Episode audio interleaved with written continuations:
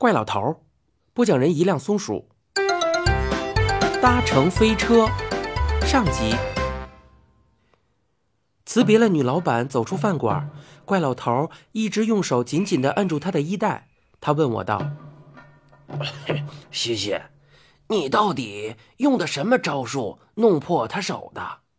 我说：“什么招数也没用，只见亮光一闪，他的手就破了。”我估摸着是这根羽毛的作用，有它在身上，十个太阳都没把我们怎么着。我的力气也好像一下子变得很大。我刚才真心不是想把您打个跟头的，还有喝那么些酒都不醉，用它在你脸上一拂，您的酒也醒了。怪老头扭头瞪了我一眼，哼，又来了。那就这么说吧，用它在您脸上一敷，您就不再闭目养神了。怪老头也乐了，说道：“ 讨人嫌。”他朝我胸口上那根黑色的羽毛瞥了一眼，又自言自语道：“其实那玩意儿在我这儿比在你那儿有用，保护烟斗多重要啊！”我东张西望，假装没听见。再往前走。行人更稠密了，我看见一辆大马车停在路旁，一大群人拥挤在四周，一个长着颗牛头的大汉站在车上，好像正在兜售堆在车上的大大小小的口袋，口袋里边不知道装的是什么东西。我指给怪老头说道：“您瞧，卖东西那家伙还长着两只大犄角。”怪老头说。大惊小怪的干嘛呀？有长着兔子脑袋的老头就不许有长着牛头的小伙子吗？你瞧那位，他指着是正在喂马的一个壮汉。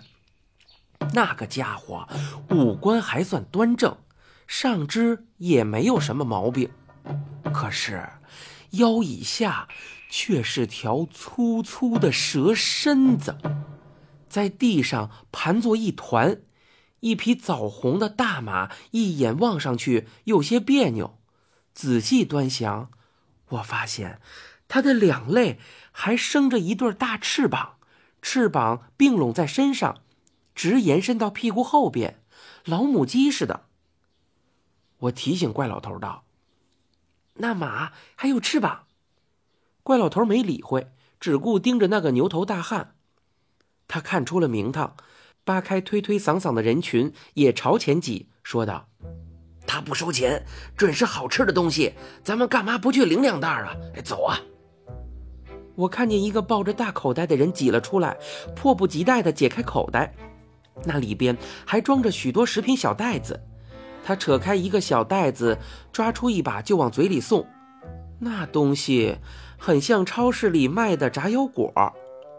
这功夫，怪老头已经挤到车前，不顾人们排队排队的愤怒叫喊，高高的举起一只细胳膊，向那个牛头大汉尖声的嚷着：“我我！”那牛头大汉把个儿大的口袋放到一个伸了足足有两米长的手里，紧接着转向怪老头，睁开脑门子上的眼睛。原来这位牛王爷也有三只眼呀！他看了看怪老头，喝道：“无赖！”他吼了这一声，便弯下腰，伸长臂，掐住怪老头的脖子一拎，活像拎起一只鸭子，然后脱手一扔，怪老头在空中翻了两个跟头，飞过众人的头顶，落在了很远的地方。我急忙奔上去扶起他。怪老头怒不可遏地指着牛头，大喊大叫道：“哎呦，欺负外乡人，你们不公平！”这牛头大汉只顾忙自己的，理也不理睬他。怪老头无可奈何地走向一个抱着三只大口袋的人，问他说道：“你怎么领这么多呀？按人口分的吗？”那个人放下东西。打开一只大口袋清点，一边爱答不理的说道：“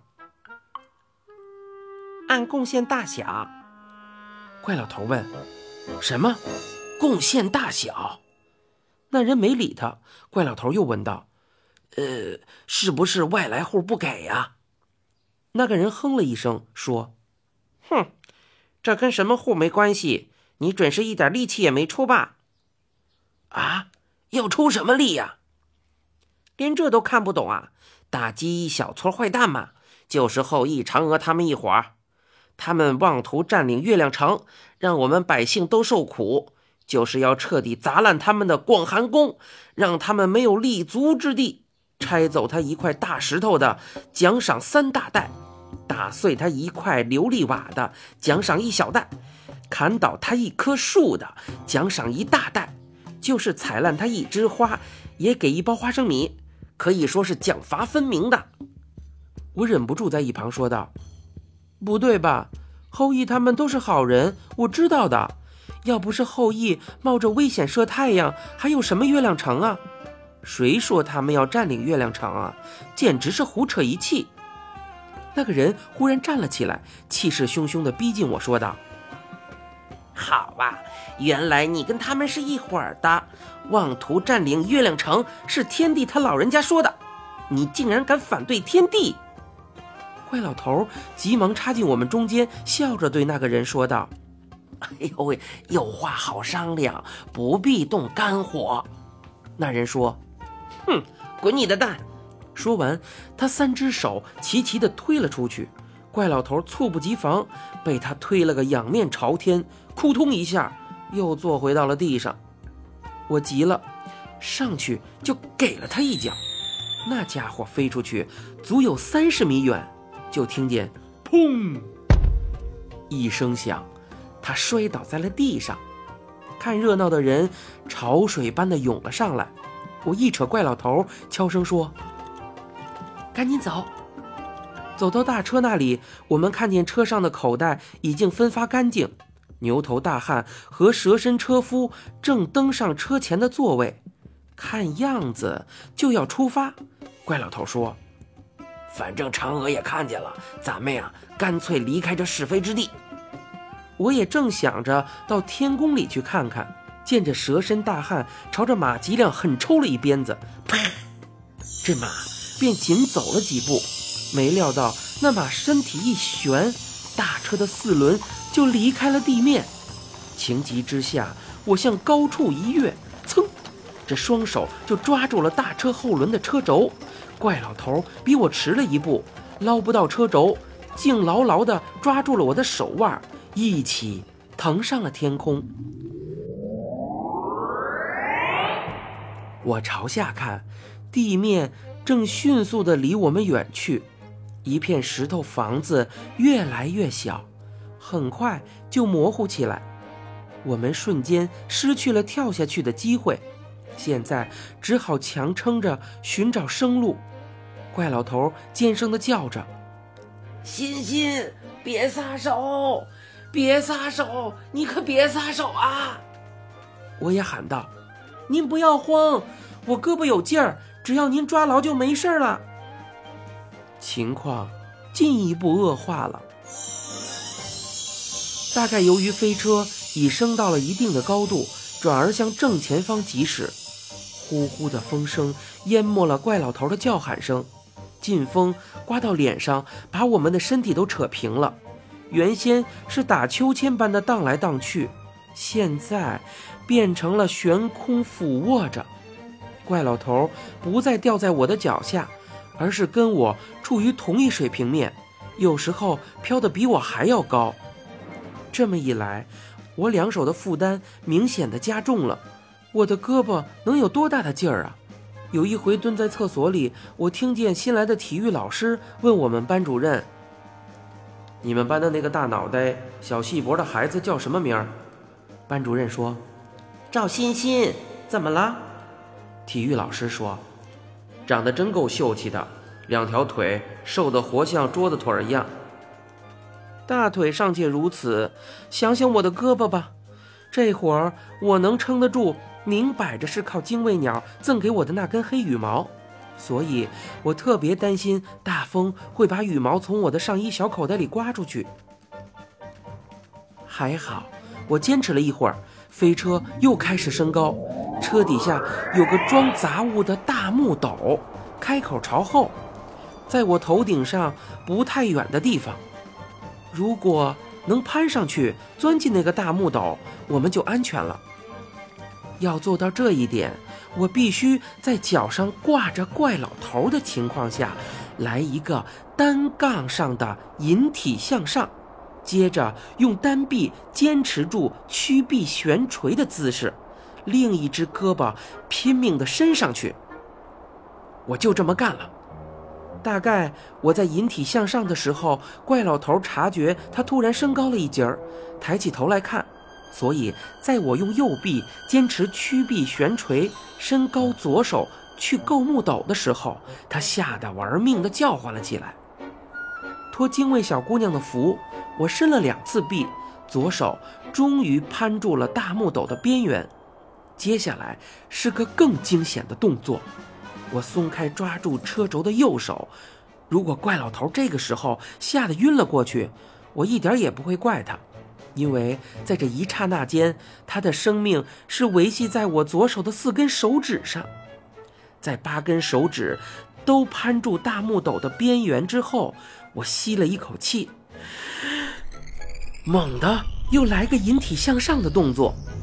我真希望怪老头这个时候不是紧紧地闭着眼睛，更希望全班同学这个时候都能目瞪口呆地看着我的表演。这次的引体向上一举成功，使得我和脚上挂着的怪老头一起窜进了大木斗。我的头狠狠地撞在了大木斗的内壁上，一时头昏眼花呀。怪老头幸运些，头啊撞在了我的屁股上。怪老头惊魂未定的就拼命往里钻呢，好像外边有一只大手正想把他扯出去。然后他像我一样，背。靠陡壁坐定，大口的喘着气。